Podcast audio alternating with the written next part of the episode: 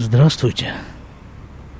215 выпуск подкаста «Немного оглянувшись», который публикуется на сайте shlomorad.com.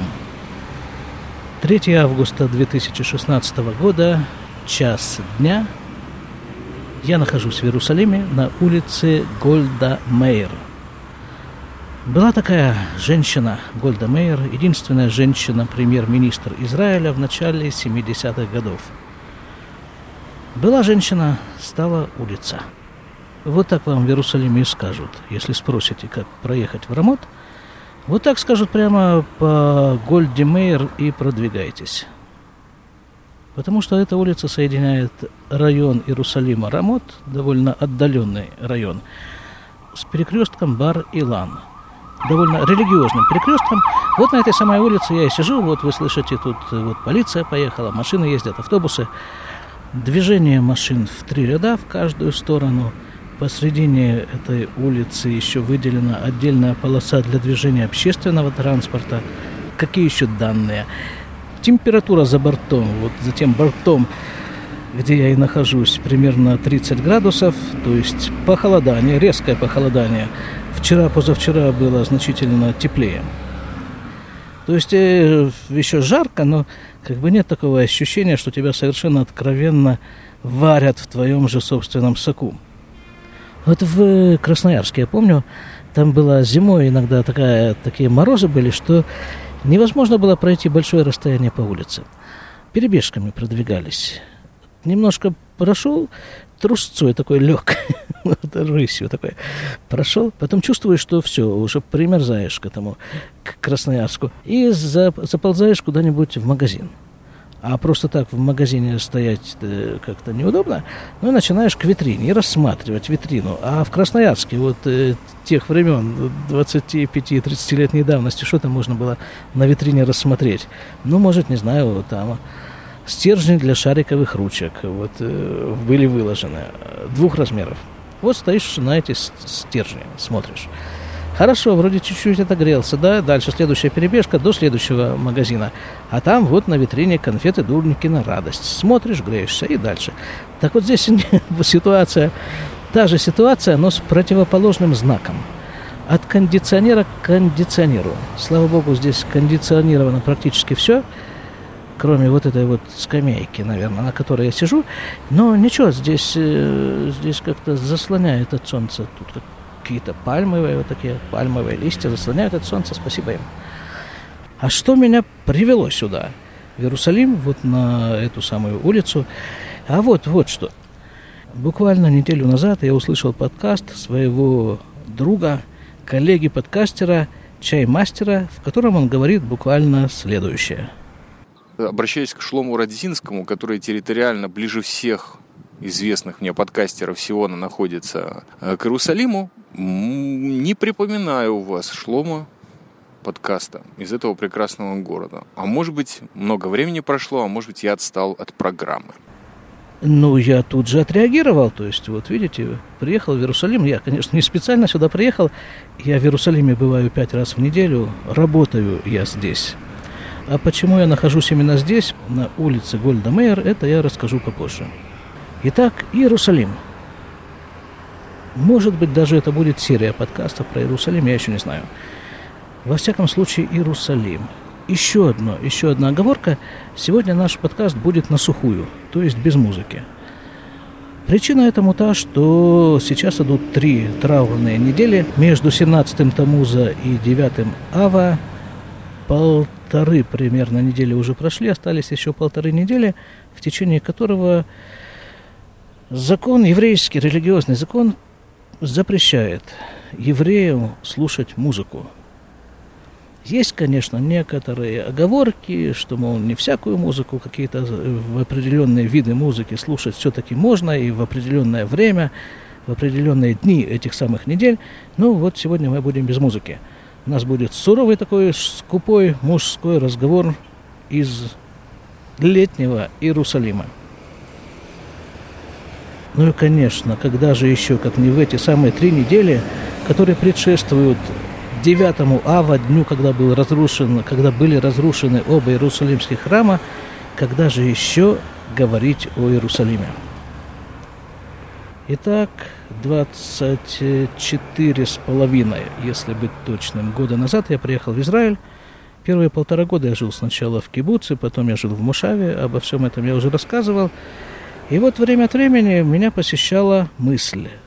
А чё, думал я, а чё? Если я уже все равно живу в Израиле, так почему бы мне не жить в Иерусалиме? Я тогда был один, довольно мобильный, все мое имущество умещалось в легковую машину. Я попросил знакомого, чтобы он меня перевез на своей машине из Кфар-Хогла, в которой я тогда жил в Иерусалим.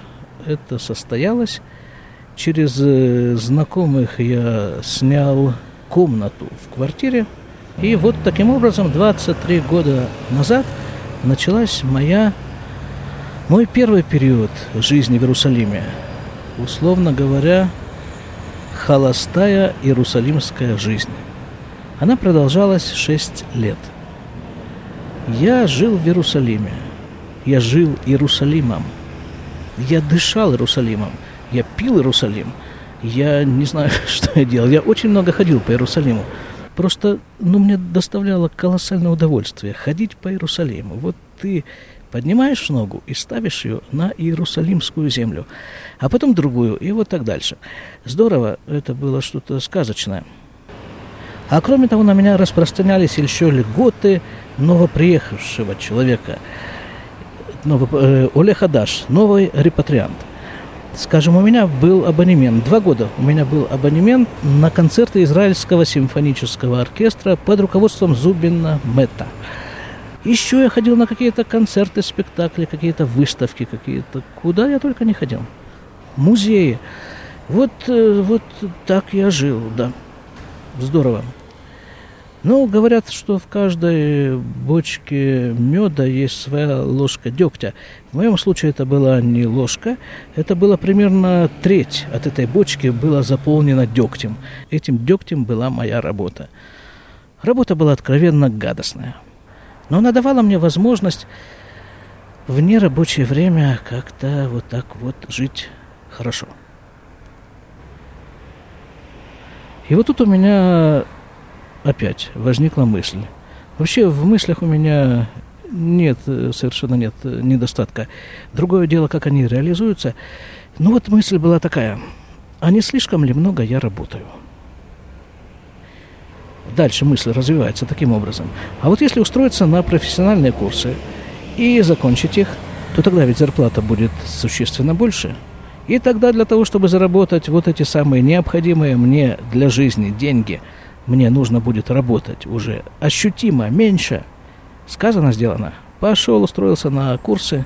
Два года я там учился, совершенно какая-то отупляющая учеба. Но, тем не менее, я это сделал, я это закончил, сдал экзамены, сдал госэкзамены, все, получил специальность. Но в мои расчеты закралась ошибка, которую я никак не мог э, предвидеть. Дело в том, что к концу этих двухгодичных курсов я женился. И все мои расчеты на то, что я буду работать меньше, полетели куда-то очень далеко. В жаркие страны. Работать пришлось не меньше, иногда даже больше, и даже эта работа никак не покрывала наши расходы. И через несколько месяцев после свадьбы мы с женой сбежали из Иерусалима. Тем самым закончился первый шестилетний период моего пребывания в Иерусалиме. Два года мы жили в Кибуце, потом мы вернулись в Иерусалим, и начался второй период, тоже шестилетний, кстати – второй период моего пребывания в Иерусалиме, проживания в Иерусалиме, но уже в качестве семейного человека. С тех пор прошло уже лет 15, и вот тот период мне вот сейчас вспоминается вот таким вот незамысловатым совершенно образом. Значит, вот так это все мне припоминается. Утром встал, затемно, в машину, вжик, работу. Потом вечером также затемно, в машину, вжик, домой. Утром вжик туда, вечером вжик оттуда, и вот так вот я и вжикал.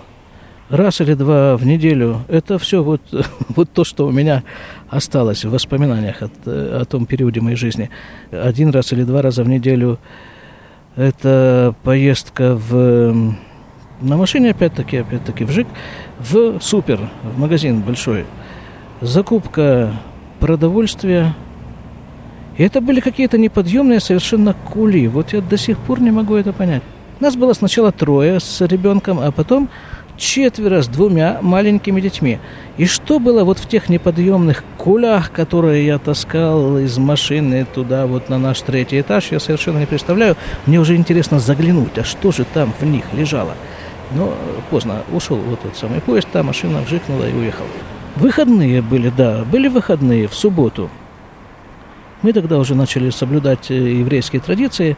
В субботу мы не ездили, и суббота была отцепной день. Ну, отоспался, да, вот отоспался. И где-то вот к обеду, после обеда выползаешь с детьми на площадку выгула молодняка. А такая площадка была одна в том районе, где мы жили.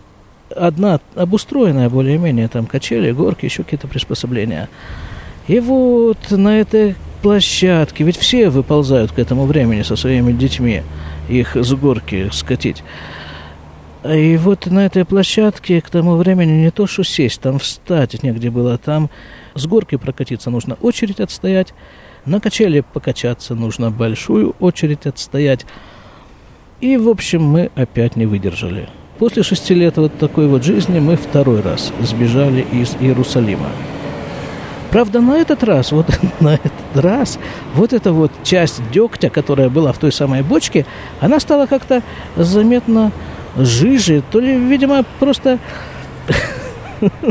произошло некоторое мизуг, как это, перемешивание, да, вот этих обеих частей бочки, меда, дегтя.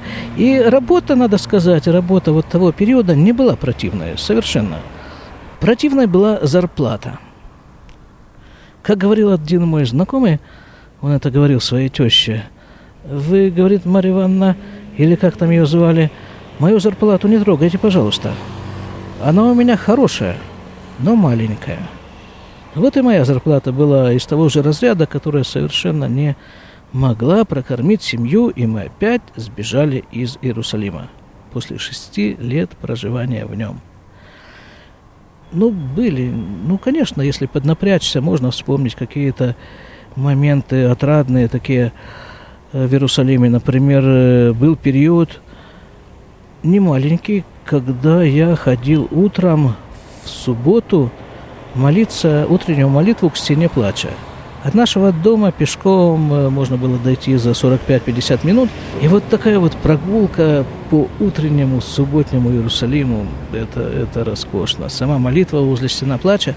И потом это был э, миньян, это ну, скажем так, группа евреев, в которой я молился, это были ученики Рава Шенбергера.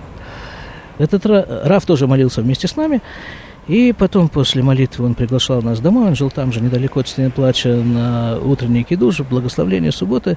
Там был кугол, приготовленный лично самим Равом. Ну, было, было здорово. Было, было что вспомнить и хорошего, и даже очень хорошего. Скажем, ну, к своему учителю Раву Гаду я начал ходить вот еще в то время – Э, проживая в Иерусалиме. Чем вот это, вот, э, понимаешь, вот это, вот это проживание в Иерусалиме, именно вот так его можно назвать, проживание в Иерусалиме, потому что, ну, я жил в Иерусалиме, я же не видел Иерусалима. Вжик туда, вжик оттуда. Так вжикать можно было и в Красноярске, какая разница? О том, что я живу в Иерусалиме, я вспоминал только вот когда, может быть, заполнял какой-то очередной бланк, и там в графе адреса э, я писал, мол, Иерусалим. О, думал я, так я же ведь живу в Иерусалиме, да? Кто бы мог подумать? Ну и опять дальше, на работу с работы. И вот теперь уже 10 лет, как мы живем вне Иерусалима. Но с Иерусалимом как-то остается такая постоянная связь на каком-то даже непонятном мне уровне. У нас очень часто возникает э, тема, а вот хорошо бы уже опять нам э, сменить место жительства, куда-нибудь переехать. При этом рассматриваются только такие места, которые находятся в 20-25 минутах езды от Иерусалима, а не дальше. Иерусалим, он как бы, ну вот, держит тебя на коротком поводке, но вместе с тем в себя не пускает. Я думаю, что должен быть какой-то сход, как это сказать. Ну, для того, чтобы жить в Иерусалиме, это нужно заслужить. Жить, заслужить. Только так. Скажем, вот я сейчас не представляю себя живущим в Иерусалиме. Может быть, просто э, этот стиль моей жизни, тогдашний стиль меня напугал. Еще вспоминаются такие моменты, я уже жил не в Иерусалиме. А работал я все-таки в Иерусалиме, причем работа выглядела вот э, такой был график. Два раза в неделю я работал ночную смену в Адасе, больница такая в Иерусалиме большая, Адаса. По-моему, с 11 до 8, если мне не изменяет память. А потом вечером, не вечером, в 2 или в 3 часа я должен был начинать работать в другом месте. И вот у меня были вот эти часы, ну, ехать куда-то, ехать куда-то домой, спать, как-то это было все очень громоздко. И тогда что я делал? Я нашел себе в Иерусалиме, где-то там в лесу, где-то в парке, какие-то совершенно уже укромные места, куда, по моим расчетам, не должна была ступить нога никакого человека. И вот там я просто спал на земле. Ну, надо было отоспаться после ночной смены. Вот я там спал на земле, насколько это было возможно. Муравьи, кстати, сволочи. Полнейшая. Я уже мазался какими-то там снадобьями против муравьев, против всяких других насекомых, которые не давали трудовому человеку уснуть. Не то, что уснуть-то запросто засыпал еще до того, как ложился на эту землю. А вот, э, вот дальше, чем заниматься, это, это регулировали муравьи. То есть Иерусалим тебя не отпускает. Дело не только в работе. Работу, мою работу можно найти в любом месте. А каких-то других вещах. Как-то вот, вот все-таки центр жизни – это Иерусалим. А теперь все-таки, почему я сижу вот здесь, вот на этой скамейке, и вот на этой самой ну, не самое подходящее для записи подкастов улицы Гольда Мейер. Ветер, да? Ветер. В Израиле, как и в любом другом месте, дует ветер. Но этот ветер совершенно разный в разных точках Израиля. Вот когда я только приехал в Израиль, тогда 24 с половиной года назад, и через несколько дней я попал в кибуц Маган Михаил, это кибуц, который стоял на берегу Средиземного моря. И вот я вышел на берег этого Средиземного моря, и на меня подул ветер. И это было что-то особенное. Я никогда в жизни не вот так вот не чувствовал ветер. Я понимал, что вот этот же точно ветер, вот с этого же точно моря – дует какие-то невообразимые тысячелетия. И дует он на любого, кто стоит на том же месте, на котором стоял я. А на этом месте стояли и проходили поэтому многие, какие-то караваны каких-то верблюдов, может быть, даже с лодок, с судов причаливали к этому берегу какие-то рыбаки, не знаю кто, но прошло, прошло неимоверное количество людей через вот это вот место, на котором стою я, а это было совершенно Безымянное место, какие-то несколько квадратных сантиметров на песчаном берегу Средиземного моря. Это был просто кибуцный пляж. Даже пляжем-то его в стандартном понимании этого слова тогда сложно было назвать. Просто вот тебе песок, а вот тебе море, а вот тебе ветер. И этот ветер как-то сдувает с тебя все, ну, все ненужное и вдувает в тебя вот эти вот мысли. Вот это даже не на уровне мысли совершенно, это ощущение того, что ты звено в очень-очень длинной цепи, которая тянется назад, далеко-далеко в прошлое, и которая точно так же тянется далеко-далеко в будущее. И вот, вот вы связаны, мы все, которые обдувались этим ветром, связаны – мы находимся в одной цепи. Мы просто звенья одной и той же цепи. И в любой точке Израиля дует какой-то особый ветер. Свой ветер есть на Кенерете. Даже в песне у номер Шемер есть такая строчка э, в Руаха Малюаха Ламаем или Реха Малюаха Ламаем – не помню точно, или соленый ветер над водой, или соленый запах над водой. А там нет никакой соли в Кенерете, пресная вода. Вот она уловила вот этот вот, вот этот вот ветер, вот это дуновение. А здесь вот в Иерусалиме, да, вот в Иерусалиме особенно в некоторых местах Иерусалиме вот это вот место, вот это вот место на улице Гольдамер, на котором я сейчас сижу, за мной сзади там какие-то кусты, за кустами угадывается какое-то учебное заведение – передо мной по другую сторону дороги этот местный хайтевсковский центр Арахоцвим. Машины едут, и я бываю здесь иногда, и вот постоянно, когда я здесь бываю, дует вот именно вот такой ветер, который дует вот в это мгновение, вот в эту минуту, в эти минуты, когда я здесь сижу. Он дует оттуда, со стороны Рамот. И этот ветер совершенно отчетливо дает тебе прочувствовать, что все, что здесь происходит, вот эти вот, э, вот эти машины, вот эти асфальты, эти дома, этот хайтек, это все здорово, конечно, замечательно, но это декорация, это не более того, это просто декорация, как в театре. Сегодня поставили одну декорацию, на ее фоне сыграли определенный спектакль. Потом все это убрали, поставили другую декорацию. И на фоне этих декораций те же самые актеры, одев новые костюмы, играют другой спектакль. Но при этом каждая роль в этом спектакле дается определенному актеру в соответствии с его амплуа. Вот так же точно и здесь. Какой бы это ни был хай-тек, и какие бы это ни были замечательные машины, это все, ну, как бы вот просто покрытие, да, это как бы оболочка.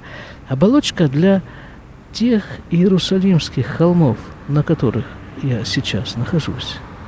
На этих холмах пас свои стада Авраама Вину 4000 лет назад. Его сын Ицхак и сын Ицхака Яков.